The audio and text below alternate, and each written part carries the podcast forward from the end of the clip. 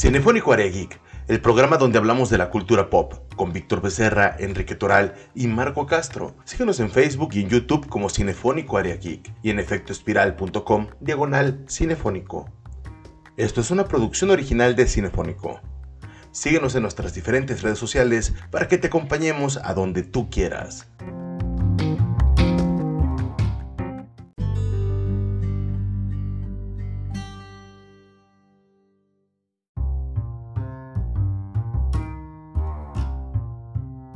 Bienvenidos a Cinefónico. Justamente por hablar de los de los Óscares, vamos a hablar de las películas de Netflix, de Netflix que pues se cree que pueden ganar un Oscar, porque las reglas han cambiado, porque la perspectiva de de qué películas pueden estar en los Oscars han cambiado. Hubo mucha polémica a su momento de que las películas que iban directamente a las plataformas no valían la pena y grandes directores no empezaron a comentar.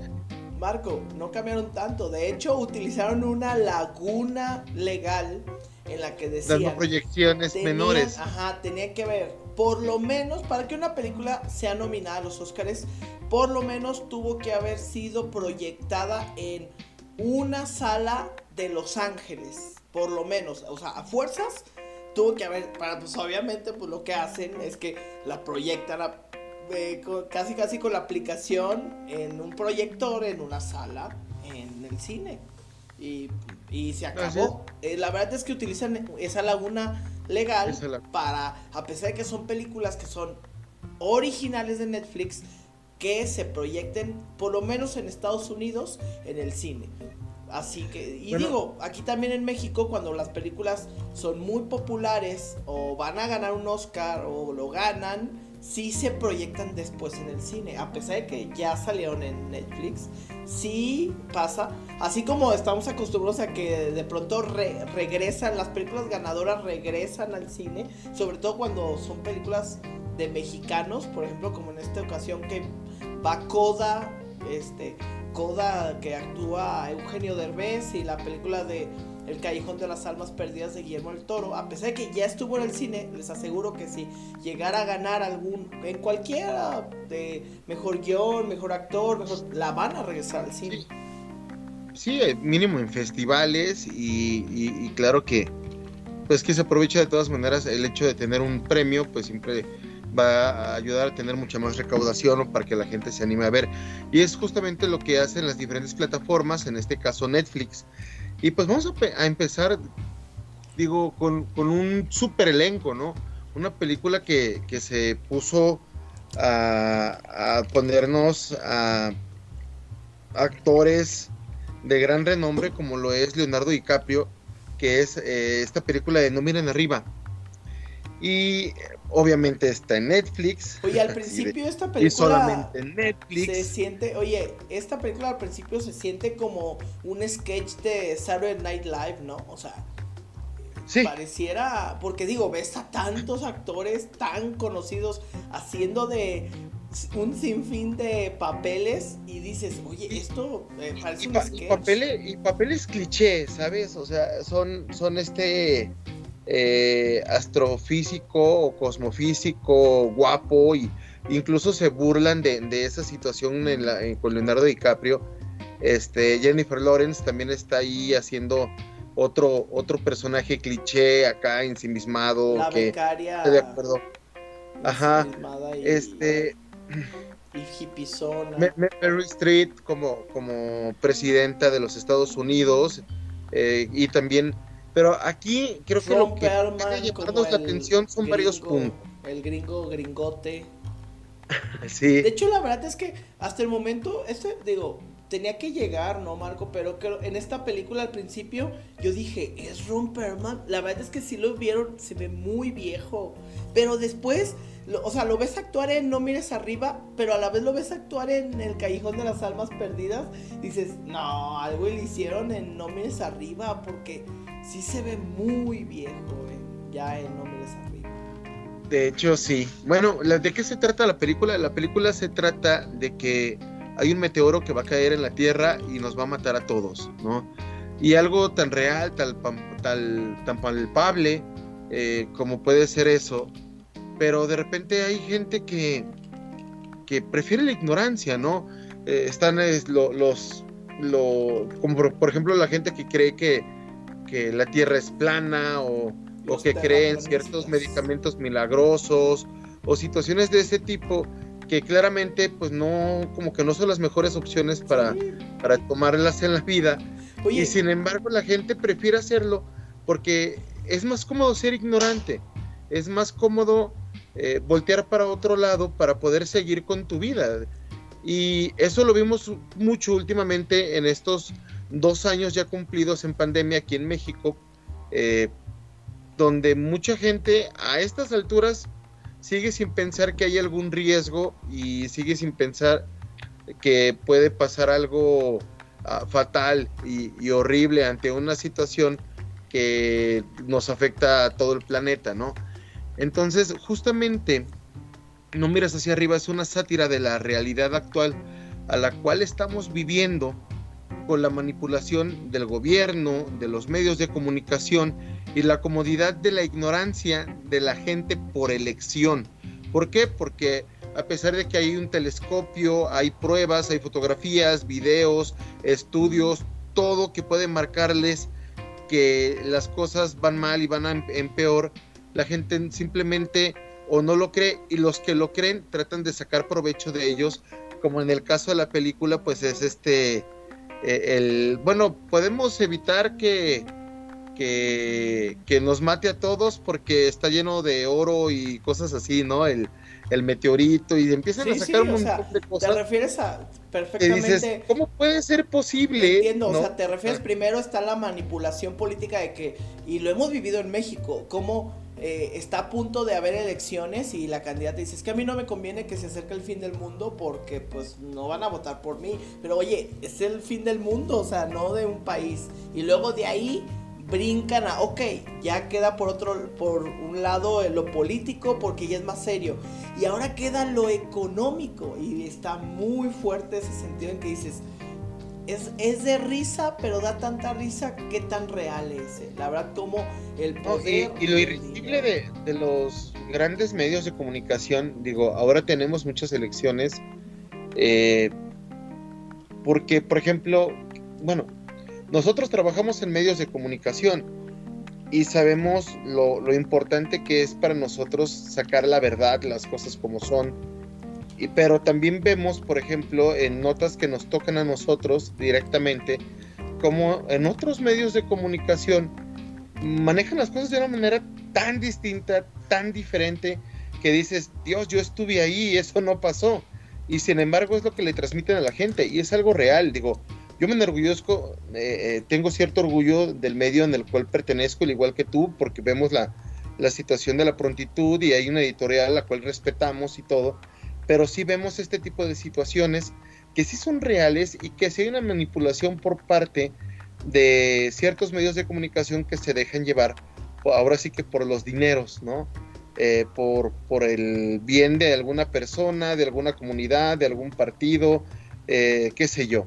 Entonces, esta película realmente marca al, punto de hacer ridículo todo lo que puede pasar en la realidad. De hecho, hay quien la clasifica como una comedia y realmente yo creo que si es una comedia, es una comedia muy incómoda porque te da una bofetada de realidad en más de una ocasión. Sí, oye, y es que también, este, la verdad es que, digo, no queda muy claro, pero, este, ya he escuchado varios comentarios y he leído que la película es una sátira al cambio climático y a Donald Trump. O sea, el presidente es una burla a Donald Trump y es una burla a cómo eh, los Estados Unidos y otros países toman el tema del cambio climático y de que no, eh, para ellos dicen, no, no es cierto, no, no no hay evidencia, este, no, entonces... Sí, y, y, también cómo, cómo, cómo tratan de modificar las cosas según cómo se convengan, ¿no? Estaba viendo un fragmento de una entrevista de Donald, de Donald Trump eh, recientemente, donde le dicen, es que Putin es un asesino, y Donald Trump de repente parece una persona muy sensata, después de, un montón de años que siempre lo hemos manejado como que no lo es, y dice, bueno, los Estados Unidos pues, tenemos las, las las manos manchadas de sangre, ¿no? Ve lo que pasó en la guerra que nosotros provocamos, etcétera. Y de repente dices, Dios, o sea, el mundo no es blanco y negro y las personas no son solamente buenas o malas, pero lamentablemente en los libros de historia y, en las películas en muchos lados así no lo muestran. Y esta película rompe con ese paradigma de que todo es blanco y negro y de que hay una zona gris donde todos nos chamuscamos, todos nos jodemos de alguna manera según te convenga, ¿no? Según te convenga a tu profesión, a tu persona, a tu vida. Eh, no mires hacia arriba, es una película que tienes disponible en Netflix que tiene 7.5 de 10 en e-cartelera, que tiene un 85% de personas que les gustó en usuarios de Google, que pues es la plataforma más usada por todo el planeta, eh, o la, bueno, el, mundo occidental, mejor dicho, porque pues China tiene otra, otra historia.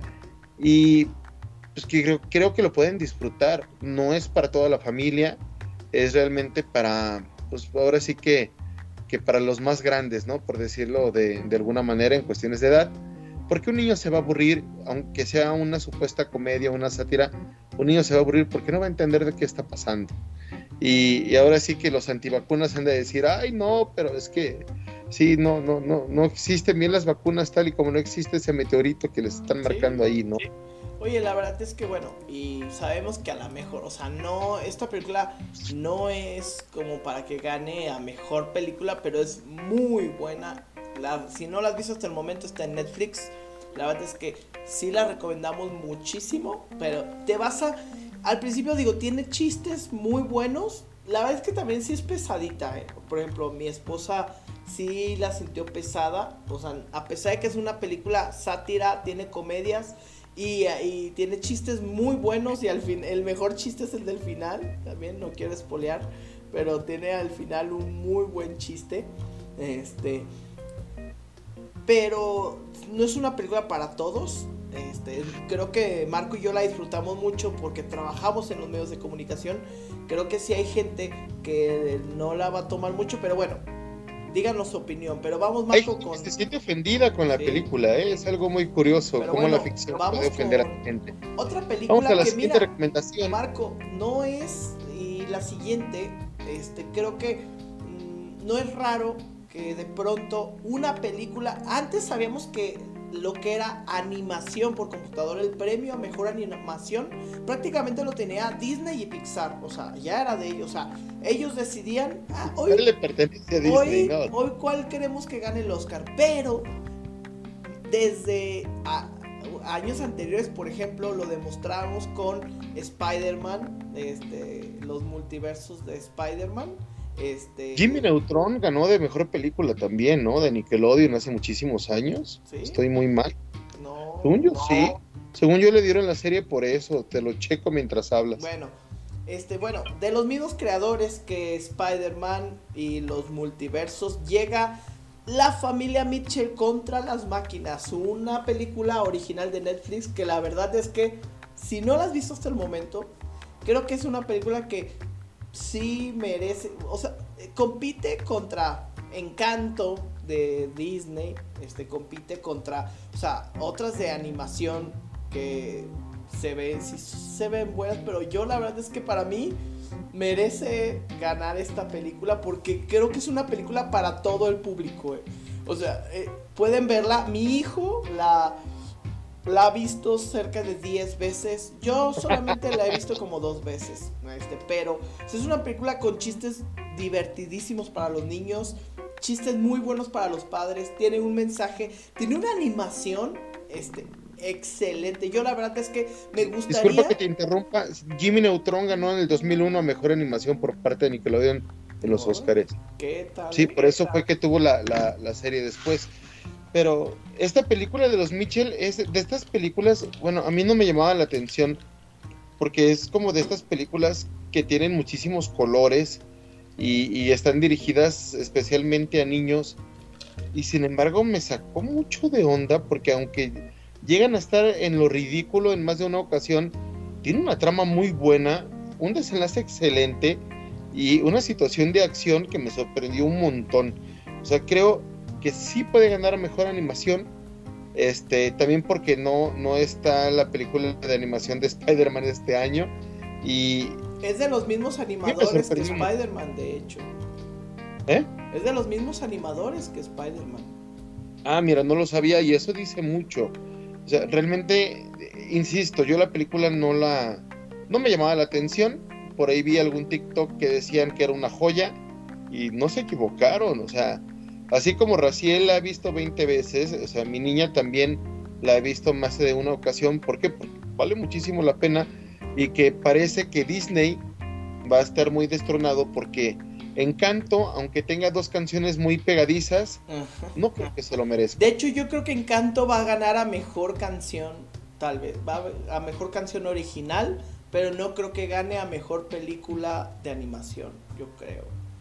O sea, yo pienso muy parecido. Sí, creo que va por ahí. Sí, o sea, Pero bueno, digo. Pues los Mitchell, personajes súper divertidos, coloridos, agradables para toda la familia y que esperamos que realmente pues tenga el Oye, y uno de los chistes que, perdón, digo, sé, creo que sale en el, en el tráiler, pero la verdad es que cada vez que lo veo, cada vez que lo veo, este, o sea, que veo que mi hijo está viendo la película, este, la parte, hay una parte en la que dice que van un viaje al Gran Cañón y están en burros, así, así van en burros y y uno de los burros se llama Pepito y dice, ¿cómo, nos fue nuestra experiencia en el Gran Cañón? Y dice, ni me recuerdes y así lloviendo y le dice uno de los hijos a su papá, papá, ¿y Pepito? dice, Pepito ya pertenece al Gran Cañón y se de fondo y, ay, ya no sé. Así el burro. Definitivamente la película se ve mejor, se los juro. No, tiene muchísimos buenos chistes, pero bueno. Y vamos con una tercera recomendación que, bueno, esta está muy fuerte para ganar un Oscar y no, no es una película que hable de personas afroamericanas homosexuales ni discapacitadas. Sí hay inclusión. Que es un común denominador últimamente, ¿no? De hecho, eh, no tengo nada en contra. Muchísimas películas, de hecho, el, el, extra de que vamos a dar hoy en este, en este programa tiene que ver con esos temas. Pero la verdad es que está padre ver una una película que se desenvuelva por sí misma sin tener que meter forzosamente fuera de época a una persona, a, un, eh, a una preferencia o a una discapacidad que no necesita estar en la historia y que las meten porque sí. ¿Por qué? Porque hay películas muy buenas y excelentes que claro que lo meritan, pero este no es el, uno de esos casos. Y obviamente también está en Netflix y este Benedict Cumberbatch que bien conocido como el Doctor Strange, pues se avienta el protagonismo y actúa de una manera magistral, o sea, la verdad es que se lleva la película de una manera muy, muy chida.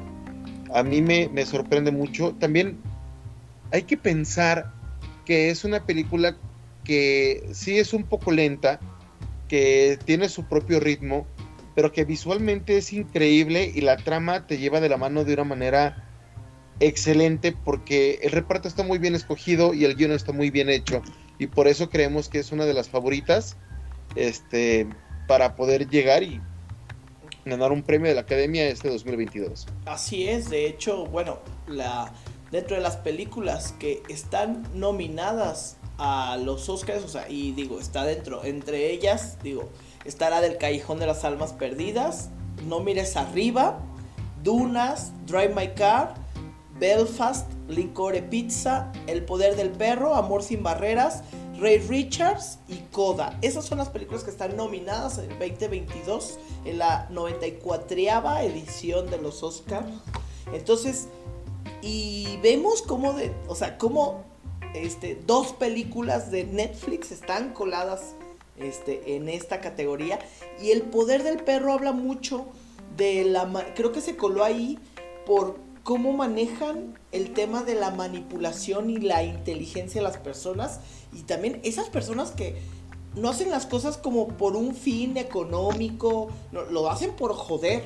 O sea, ahora sí que yo mucho tiempo este, he comentado que, por ejemplo, hay dos tipos de personas o que actúan, hay dos tipos de, de este, de actitudes de las personas que se parecen a los perros, que es los perros que muerden porque tienen hambre y los perros que muerden por morder.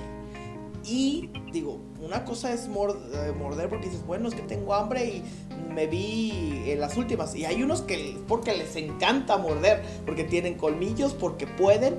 Y creo que en esta película se ve muy bien reflejado este, esta manipulación. Todos los personajes, creo que digo, las actuaciones, este, las actuaciones de, sobre todo la de Benedict, o sea, es espectacular y aquí sale Paul Dano, que es el nuestro este nuestro el de, Batman, el acertijo. Es nuestro acertijo de la nueva película de, Batman. También sale en este film. Este. Y creo que la, o sea, la mejor actuación es la de Benedict. Y las otras, siento que el mismo director, así como que hizo, bueno, no vayan a, así como que a hacerle sombra al protagonista principal.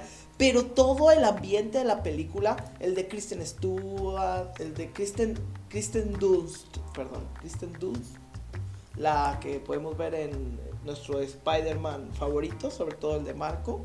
Este, son buenas actuaciones, pero ah, creo que, digo, para mejor película, sí, y es muy fuerte para ganar pero bueno, todos esperemos que, que mejor gana la de Guillermo del Toro, por ejemplo, ¿verdad? Obviamente.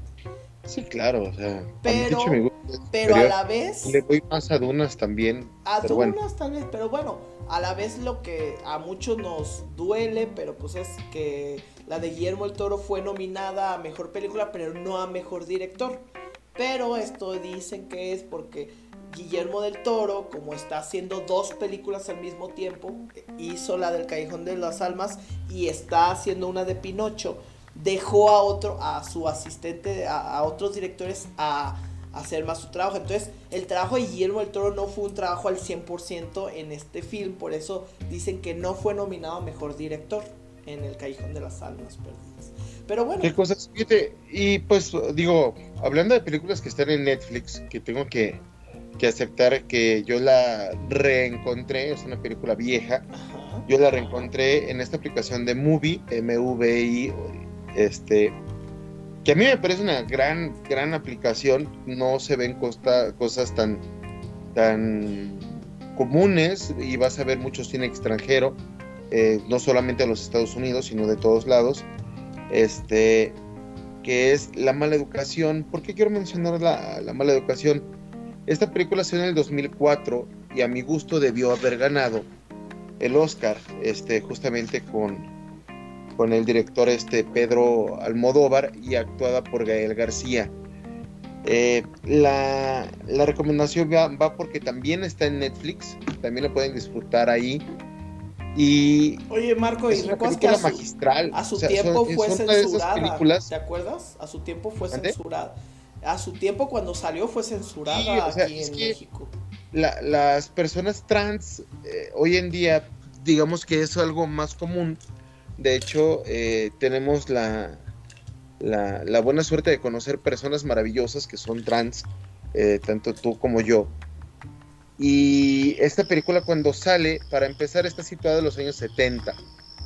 Y segunda, es una película que tiene muchos trasfondos, no solamente es eh, las personas trans, sino también habla de, o sea, del transgénero, ¿no? No solamente de los travestis, sino también de los abusos por parte de religiosos hacia niños, la homosexualidad mostrada desde, desde edades tempranas en niños varones, eh, y el, esta doble vida que pueden marcar los HSH, los hombres que tienen sexo con hombres, eh, a pesar de tener una familia, una esposa y demás.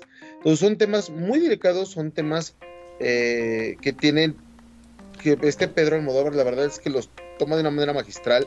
Gael García Bernal hace una actuación que, es increíble, o sea, la verdad y pues sí, tuvo el premio Goya a Mejor Película, el premio del cine, europeo también a Mejor Película Europea, pero debió haber ganado el Oscar. O sea, es una de estas películas donde tienes tu historia y esa historia eh, desemboca en una historia del pasado y en esa historia del pasado eh, desemboca en otra historia, la cual la primera es real, la segunda es ficticia y la tercera es real, la cual está dentro de la ficticia.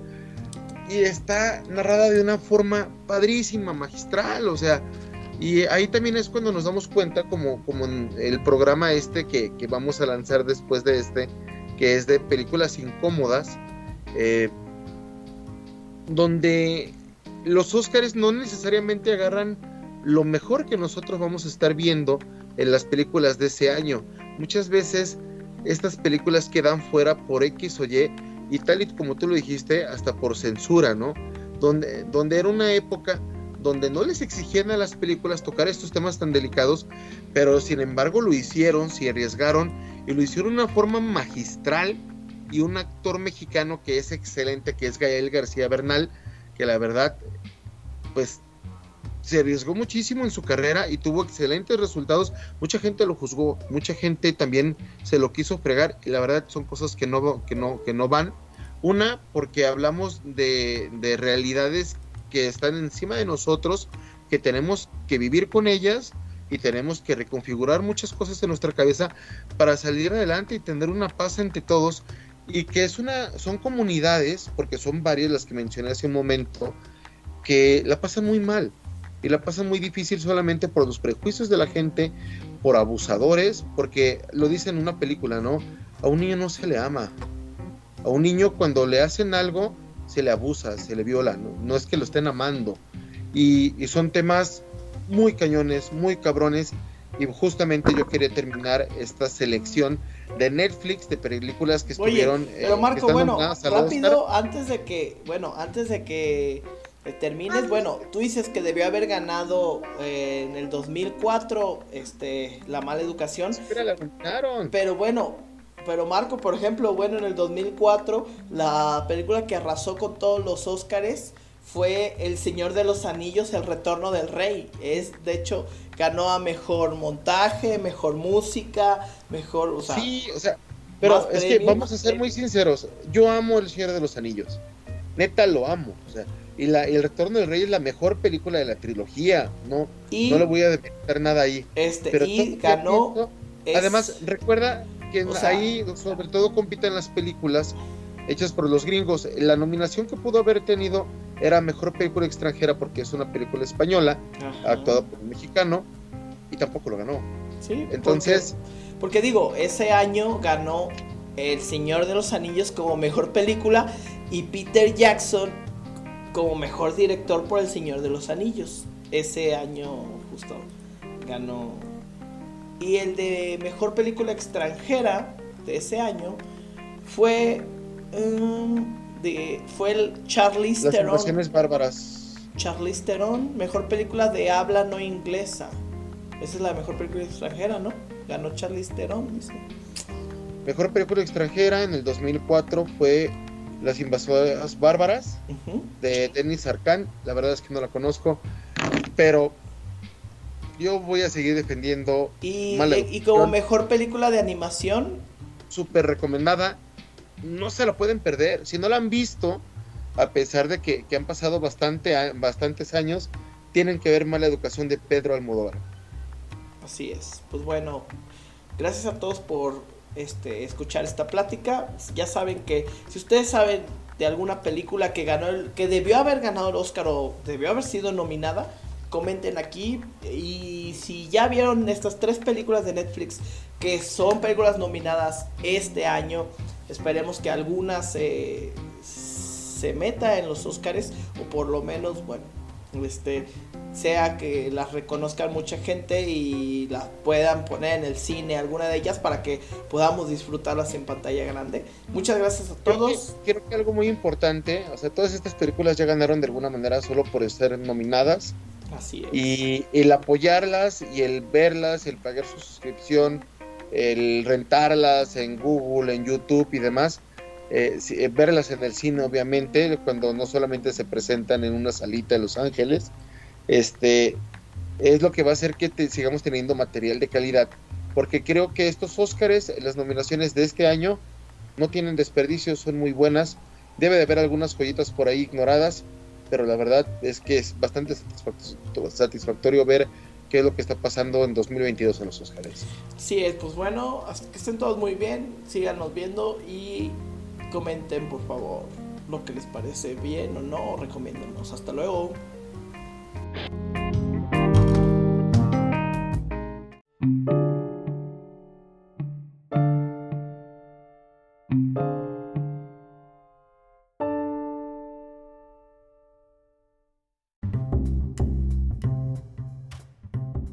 Gracias por acompañarnos en un nuevo programa de Cinefónico. Si te gustó lo que escuchaste, recomiéndanos en las diversas redes sociales. Estamos como Cinefónico Área Geek en todas ellas. Un programa hecho para los amantes de la cultura pop.